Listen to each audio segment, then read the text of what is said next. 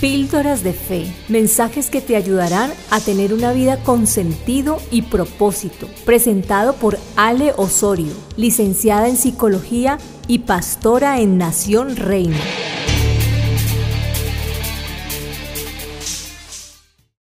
Hoy es el día número 13 de 40 días en su presencia y el mensaje de hoy se llama No cambies la meta. La palabra del Señor dice en Éxodo capítulo 13 versículo 17, cuando el faraón liberó a los israelitas, Dios no los llevó por el camino que va a la tierra de los filisteos, aunque era el camino más corto, porque pensó, si van por ahí tendrán que enfrentarse en batalla y eso puede hacerles cambiar de idea y regresar a Egipto. Dios llevó al pueblo hacia el Mar Rojo, los israelitas salieron de Egipto en formación militar. Bueno, este mensaje es, un, texto que tiene varios principios poderosos, varios principios que nos conectan directamente con esa presencia del Padre. Y era como el Señor dice que en ese momento había, había un camino muchísimo más corto. O sea, ellos podían haber llegado a su meta o a ese lugar o atravesar, digamos, ese, ese momento eh, de una manera muchísimo más corta, pero el Señor sabía que se iban a encontrar de frente con los filisteos, es decir, habían unos enemigos que estaban allí en esa tierra, iban a tener que enfrentar primeramente. Pero el Padre sabía que aún el pueblo no estaba fortalecido mentalmente, aún el pueblo no estaba en su corazón fortalecido, es decir, a la menor dificultad, a la menor eh, desafío, como era enfrentar a este pueblo enemigo, pues inmediatamente iban a cambiar de idea, iban a regresar a Egipto. Eh, recordemos que Egipto es, ese lugar que de alguna manera es esa zona de confort, esa zona de comodidad, que el pueblo de Israel, aunque estaba esclavo, aunque estaba cautivo, estaba cómodo, ya había aprendido que ahí tenía alimentos, ahí tenía donde vivir, o sea, estaban cómodos, no tenían la libertad, pero estaban cómodos. Entonces el Señor sabiendo esto, eh, permite que ellos tengan que caminar y transitar eh, por un lugar mucho más extenso que era, digamos, hacia, hacia el Mar Rojo, ¿cierto? Llevarlo hacia el Mar Rojo. Entonces, ¿cuántas veces en tu vida tú quieres acortar el camino? Tú quieres decir, no, es que este camino es más cortico, me voy a meter por aquí porque por aquí es, es más rápido, por aquí puedo resolver mucho más fácil.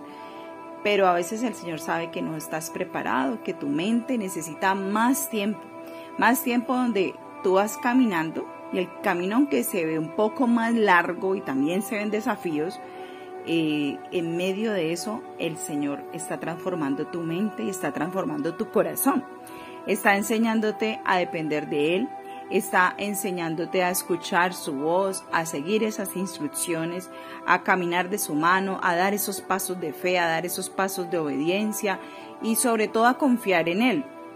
Porque muchas veces confundimos la fe con la confianza y hay gente que dice yo tengo fe, pero en el camino no hay confianza y esa confianza también eh, tiene que ver con un estado de paz, un, estado donde tú estás tan tranquilo con lo que el Señor está haciendo en tu vida, que hay paz en tu corazón, aún en medio de la tormenta, aún en medio de los desafíos, aún en medio de caminar por un desierto, que era lo que le estaba pasando al pueblo de Israel. Pero allí también había en este texto una instrucción bastante poderosa y era que dice que los israelitas salieron de Egipto, ¿cierto? De ese lugar de cautividad, dice que en formación militar. Y esto me dice que había un código allí muy fuerte y muy poderoso. Es decir, el pueblo se estaba preparando para una batalla. El pueblo sabía que tenía que ir en formación militar y no permitir que el enemigo de pronto los fuera a atacar, sino que ellos estuvieran a la ofensiva también. Es decir, cuando un grupo militar se prepara para, para, digamos, enfrentarse con un enemigo, pues no están esperando solamente el golpe, también estudian la estrategia de cómo ser ofensivos, es decir, cómo golpear y no dejarse derribar. Entonces, esto tiene que ver con cómo tú te estás preparando para esa meta que el Señor tiene enfrente tuyo. Y en medio de eso te está dejando transitar un camino un poco más largo para que en ese camino tú puedas eh, permitir que tu corazón, tu mente estén alineados a su propósito, alineados a la meta que Él tiene contigo. Él te pone la meta enfrente y te dice, ok, vamos para allá, pero en el camino hay muchas cosas que necesitamos aprender, que necesitamos depender y que también necesitamos ir mirando qué es lo que va a suceder y con qué personas vamos a transitar ese camino. Allí ese pueblo que estaba en esa formación militar, pues también estaba entendiendo que era un pelotón, es decir, no podían ir solos, porque solos iban a ser fácilmente derribados. Así que también este es un mensaje para aquellos que a veces quieren andar como una isla solos, intentando ganar batallas solos, apartados y no estando con el pelotón del ejército de Dios. Así que espero que hoy puedas eh, tomar nota de qué cosas hacen una luz en tu mente y que tú puedas poner en práctica cada uno de estos mensajes poderosos que nos está enseñando y ayudando a caminar en mucho más en la presencia manifiesta del Padre.